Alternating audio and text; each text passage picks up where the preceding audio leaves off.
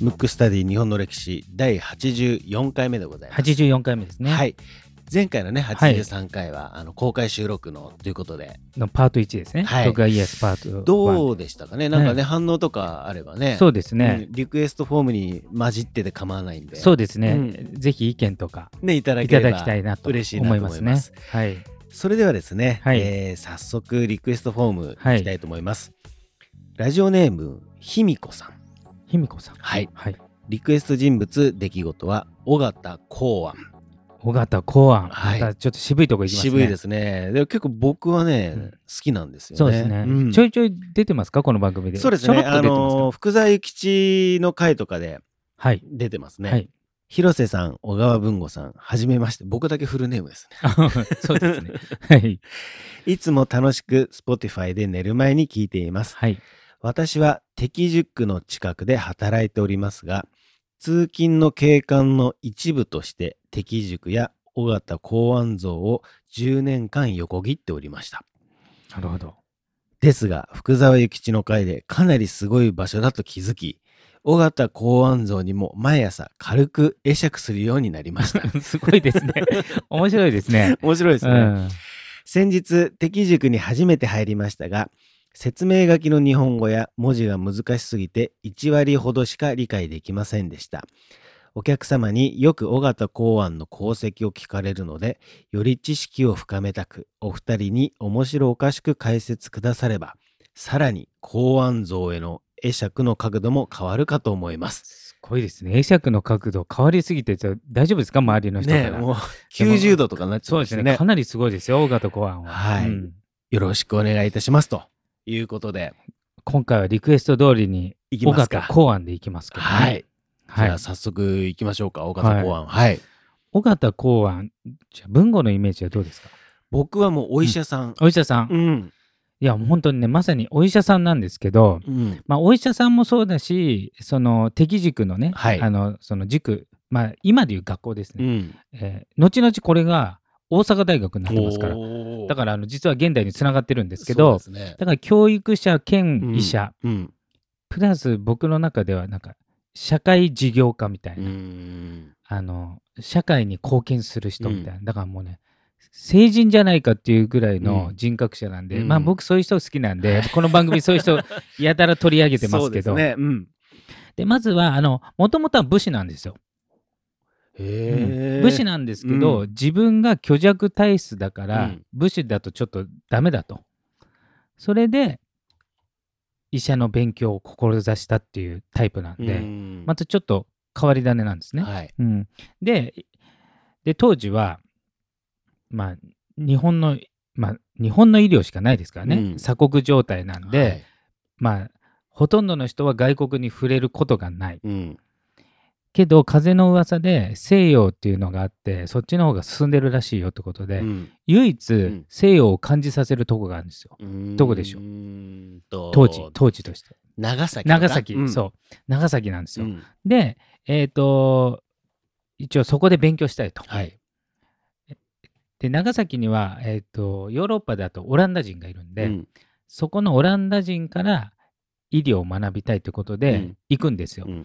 うん行った時一応許可を取ってるんで脱藩ではないんですけど、は行ってうん。勉強して、だからまず勉強家としてすごいのと、うん。あと何気にその当時の医者を志すためには何が一番必要か分かります、えー、なんだ？うん。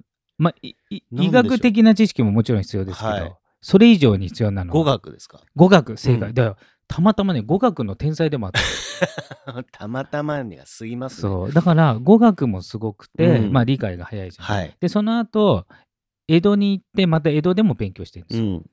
でその後、えっ、と大阪で敵塾を開くんですけど、はい。で、えー、ともちろん医者を、えー作るっていうのもそうなんですけど、うん。敵塾っていうのは医者を作るっていうのもそうなんですけど、はい。まあ、語学も教えてたんですよ、うん。でその時、えー、とオランダ？うん。えー、とオランダ語、はい。当時はオランダ語がせ世界語だと思ってますからね、うんうん。それ以外の国来てませんから。そうですよね。うん。やっててそこでいろんな人に教えてたんですけど、えー、とまずね教育者の面を出すと敵軸って人材がめちゃくちゃ多いんですよ。今今後の日本にね、うん。その後の日本をはい。担うような人をたくさん出してるんですけど、まずね敵軸の主だった卒業生っていうか、はい。まあ、一番有名な福沢諭吉。おお。あとあれですよ。西郷隆盛がはい。切腹した時に、うん。その人の手紙を持ってたっていう最後の最後まで大事に持ってたという。早苗さんだ。そう橋本早苗これもあの弟子ですよ。うん、あのそ相当若くして死にましたけど、だからあの人は医者じゃないですけど、うん。敵軸でいろんなそのことを学んで、えーそれを、えー越前松平家で。やってたんですけどね、うん。まあこれ処刑されますけども、あとこの番組でやった、えー大村松次郎、はい。えー村田蔵六、うん。あの日本陸軍の祖で、うん。靖国神社に銅像ありますけど、はい。これはね軍事の天才なんで、うん。それはあのオランダ語の、まあ、軍のやつを読んだりとか、うん。あとね、大鳥圭介って言って、あの幕府の、えー陸軍奉行だったうん人ですね。あの、えー幕府側なんで、ちょっとマイナーですけど、はいうんそういう人がね、輩出してて、うんで基本的にすごく温厚な人で、うんまずね、あの、ほ褒めることはあっても怒ったりしないんですうよ。んだから、のびのび。うん、で、えーと、自分が教えるっていうのもそうなんですけど、あの塾生同士でワイワイ議論させるっていううん。だから、あの松下村塾にちょっと似てるところもあるんですね。うん。だからちょっと現代の教育もちょっとこう参考にしした方がいいところですよね。まあ、ちょっとこう伸び伸びさせて教えるっていうよりもその人の中から引き出すみたいなとこがあるんですよ。でただものすごい温厚な人格者なんですけど、うん学問にはやっぱ厳しいんですよ。第一人者そこはもうきっちり学んでほしいということで、うん。だから性格が温厚なんで、一切怒らないんですけど笑顔で諭す。おうおう。なんか一番怖いだから。そう一番怖いって福沢諭吉が書いてるぐらいですそうですよね。日記に。あの笑顔が怖すぎるっていうね。けど絶対怒らない。うん。っていう。で一応一一番弟子というかまあ、はい。弟子の中でもかなりレベル高い福沢諭吉がして、うんやっぱりかなりの人格者で、うん皇徳の君主って書いてあるぐらい、うん。人柄も最高で、うん。能力も高いんです普通能力が高いとちょっと周りをバカにしちゃったりとか、ちょっととんがったりするじゃないですか、はい。そういうところが全くないというね、ねそういう人なんですよ。で、医者的な功績で一番すごいのは、うん。えっ、と、天然痘っていうね、はい。まあ、当時としては最も厄介な病気ですね。ね。まあ、今で言うと、なんていうんですかね、まあ、がんがね、今うんちょっと克服されつつあるんですけど、もうなんか、ちょっと前のがんぐらいですね。うんまあちょっともう、なっちゃったらちょっと大変なことになっ富ちゃう士の病そうそう的な感じですね。で、その時に、いろいろこう、ヨーロッパのね、文献とか見て、ワクチンがいいんじゃないか。うんで、ワクチンって、病原菌を打つわけじゃないですか。うん怖すぎるじゃないですか、うん当時としては。はい何の知識もないから。うんしかも、えーと、牛からなるって言われてたから、うん。そのワクチン打つと牛になるっていう迷信があって、みんな寄りつかないわけですよ。うん。けど、公安うはん。知識があるから、このワクチンさえ打てば、うん。天然痘にはかからないうん。から広めたい。うん。けどみんな牛のね菌なんか入れられたら、もうそんなん絶対嫌だっつって、うん。誰も寄りつかないんですよ。うん。なので無料にして、うん何人かその塾生とか近い人にやって、うん。ほらかかんないでしょって見せて、うん。ずーっと無料でやるんですよ。うん。だからねこの人って基本的に貧乏なんですよ。うんうんでさらにこのワクチンが効くっていうのが分かったから、うん。自分だけじゃなくて全国各地にってことで無料で配るんですうよ。んだから例えばねじゃあそれ売ってもいいんですよ。はい。あのうちのとこからワクチン買うってこともできるんだけど、うん。無料で配る。しかもうん。186箇所に配るっていうから、相当ですよ。ううん。んそれで、えー、とその天然痘にかからなくなってうん。克服したんで、うん。だからなんつうんですかね。あの医療の鏡というか、ううん。んそういう方なんですうよ。ん。でで本人は虚弱体質で、はい。えー、と医者をね目指したんですけど、その後強くなったのか、うん。なんと子供が うん。子供がですよ。うん。しかも奥さん同じですからね、うん。あの将軍家じゃないから、妾とかいませんから、うん。7男6女。おお13人。13人作ってますから、うんうんだからねやっぱ結構、まあ、すあの体はね丈夫になったのかなっていう、へえいやだから面白いな。そうなんですよ。だだから一番の功績は、うん。ワクチンを世に広めて、うん、天然痘にかからなくさせて、うん、しかもそれを無料でやって、うん、最後はそれがいいことだと分かって、幕府公認になるんですよ。それで日本から天然痘が少なくなったっていうね。でそれをまあ奉仕ですよね。でこの人ってもうずっと貧乏なんで、あ最後の方は少し良くなったんですけど、で貧乏の中で、えー、勉強しないといけないじゃないですか。勉強してる時ってお金にならないじゃないですか、うん、だからねもう超極貧な暮らしをしながらも、最後はその医学を世に広めて、うん、世の役に立ちたいみたいな、人でさらにすごくじゅ、まあ、性格が温厚な上に、うん、普通その道の大化ってちょっとねあのさっきも言ったように天狗になるところが、はい、えーと、この人のすごいところは、まずオランダ語の多分日本でトップクラス、うん、で当時の西洋医療のトップクラスなんだけど、よくよく調べてみたらオランダよりイギリスの方がすごいんじゃないかと思って、うん、オランダ語のトップなのに、うん、オランダ語じゃなくて英語がいいよって言ってるんですよ。だから福沢諭吉とか英語学ぶ。あ、そっか。うん、で自分も英語をまた学び直すんですよ。だからその一番身につけたものとか、うんうん、トップのものを一旦置いといて、うん、また一から、うん、一番自分が低いとこから上がれるっていうねこれなかなかできないですよね。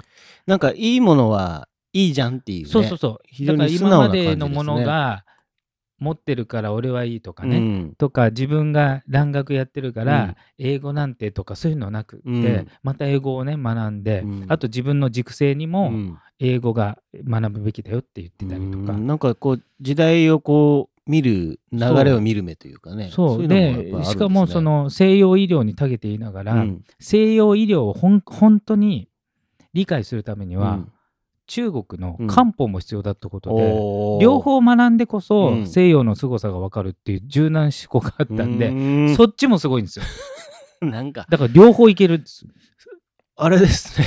なんかもう本当いいとこ取りですねどんどんね。そうそう。だからあんまりできないじゃない。うん、例えばあのものすごくねパソコンが上手な人がいて、まあ AI が出てね、でそそしたら新しいちょっとこうルールというか、はい、のになんかこう生きづらいじゃない、うん、対価だから、うん、しかも第一人者だから、うん、それをねできちゃうところがすごいです。柔軟だな、すごい、でただ当時は、まあ、もちろん鎖国もそうだし、はい、オランダ語に偏見とかもありまくりですから下手すると命を要するに野蛮なものを学んでるってことであのまあ、命狙われたりとかね、それで出世その世にこう認められれば認められるほど嫉妬もあるじゃない、うん、だからね熟成にはそういう偏見もあるけど、うん、自分の医療のためにねじ曲げんなと、うん、そのまま行けと、世間の荒波に揉まれても、初心を忘れるなって訓示をしてて、で自分もそういう人なんですよ。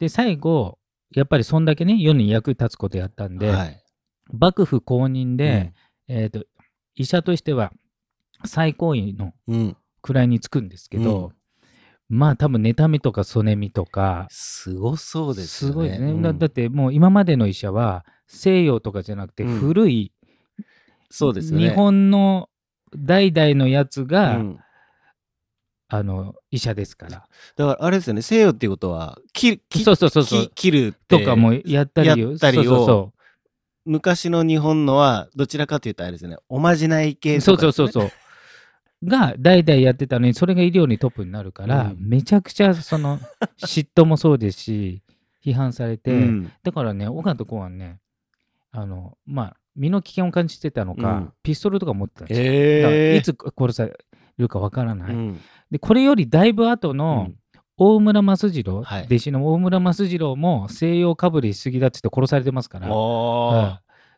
後の時代それよりも前の時代でそれやってるから、うん、しかも出世が大村益次郎以上にしてるんで、うん、すごいじゃないですか、周りから。で結局ね散々自分はその役職嫌だって言ったんですよ。うん、まあ、名誉とかにその欲しいタイプじゃないからね、はい、でストレスもあるだろうし、あとはなんかそれにまつわるお金とかもかかるんですよ、その、えー、いろいろなんていうんですか風習というか、身分の高い人同士で付き合うとなんか贈り物とか贈り合って、うん、そういうのやっぱり疎い人なんで、うん、純粋に人を救いたいっていう人なんで、結局ねその役職ついてからおそらくストレスと言われてるんですけど、うん。1年後休止しちゃったんですよ。えー。向いてないことはするなよっていうそうですね。話ですよね。まあ、でもね断って断って断ったけどもこれ以上断ると、うん。将軍家に対してなん今度ねそうなるのか、だって将軍家の一番トップの医者になるってことは、うん。なんか将軍が嫌いかっていう話になっちゃう、うん。辞退しすぎると。もうすごい時代ですね。そうなんですよ。で結局なったらなったでそのストレスとか、うん。まあいろんな諸事情あったと思うんですけど、はい。まあ、休止して、うん。まあ、54歳なんで、まあ、当時としてはまあまあの年ですけど、うん。まだまだいけたかもしれないですよ。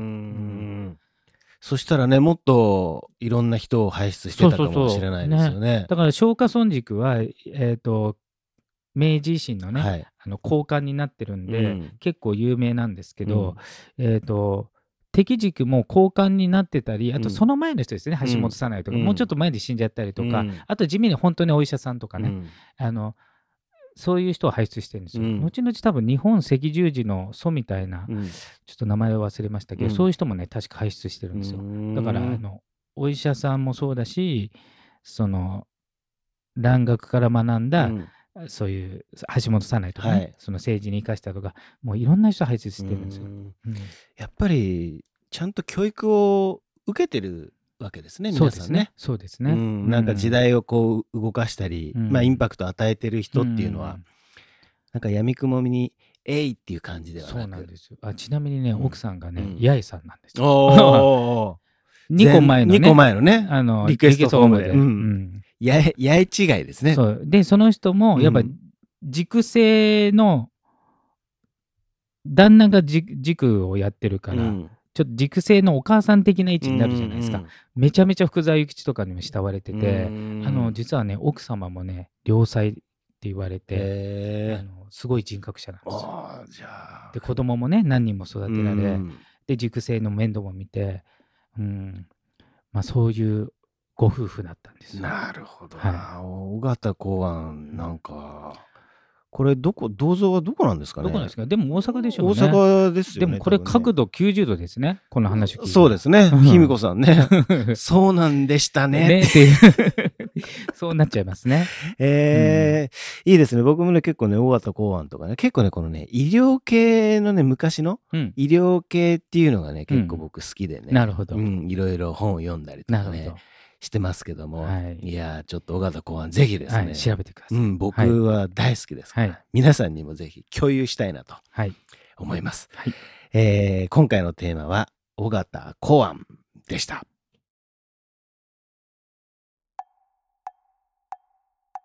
むくむくラジオだべむくむくラジオだべむくむくラジオだべ。